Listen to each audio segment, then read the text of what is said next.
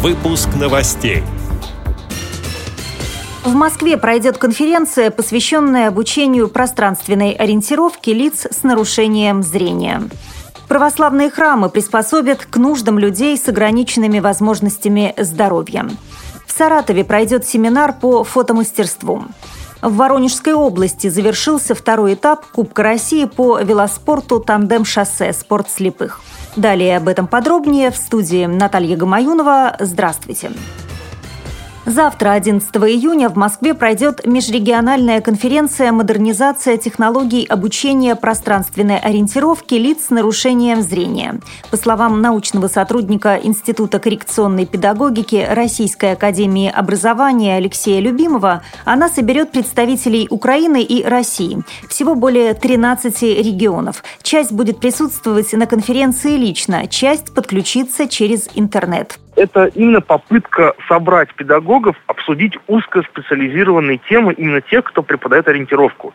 Неважно, в школе, в реабилитационном центре. У нас будет Волоколамск, у нас будет Бийский реабилитационный центр, Санкт-Петербургский реабилитационный центр. А у нас будут э, педагоги именно школьные.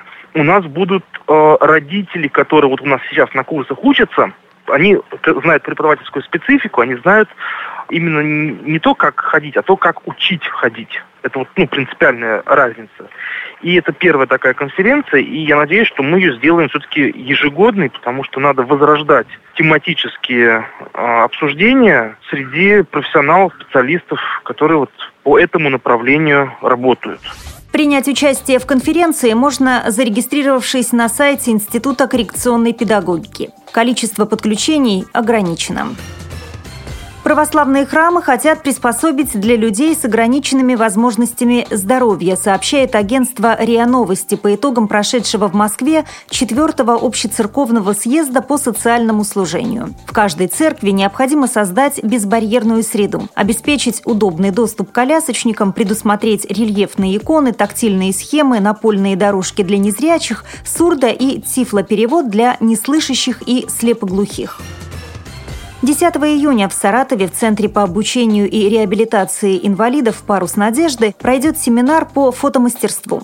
Профессиональный фотограф Эльдар Абдурашитов поделится своим опытом и обучит всех желающих искусству фотографии, сообщает сайт «Новости Саратовской губернии». Фотошкола для людей с ограниченными возможностями здоровья была открыта в Саратове в октябре 2013 года на базе Центра «Парус надежды». Приобретено специальное оборудование, позволяющее постигать секреты фотоискусства людям трудоспособного возраста с ДЦП, колясочником и слабовидящим. За это время обучение прошли около трех десятков человек.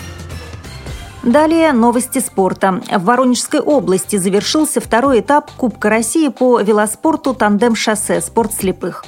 Индивидуальная гонка на 25 километров прошла на отрезке дороги возле Нового Воронежа. В женском зачете бронза досталась Просковье Яковлевой, Екатерине Константиновой из Костромы. Серебро у Евгении Вершининой и Елены Богдашовой из Санкт-Петербурга.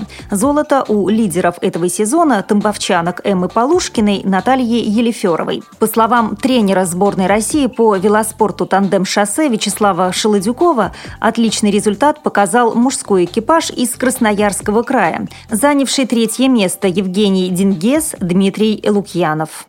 Впервые я с ними встретился на чемпионате России по треку. Они первый раз вообще показались и заняли пятое место в гонке преследования. Это довольно высокий результат у нас представлений. Там где-то порядка 7 или 8 тандемов было. Причем такие, которые занимаются по 23 года. То есть они впервые как бы так отметились. Я тоже это отмечал в отчете. И сегодня призовое третье место, но это законное их место. Они так в упорной борьбе довольно хорошо. А индивидуальная гонка, ее трудно так отследить, два круга. Но, в принципе, как лидеры заняли э, места, ну, допустим, Манихаров, они явно, и Ермаков явно лидеры, потому что они у второго места две, почти две с половиной минуты.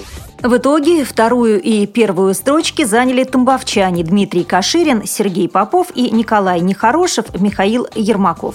С этими и другими новостями вы можете познакомиться на сайте Радио ВОЗ. Мы будем рады рассказать о событиях в вашем регионе. Пишите нам по адресу новости собака ру. Всего доброго и до встречи!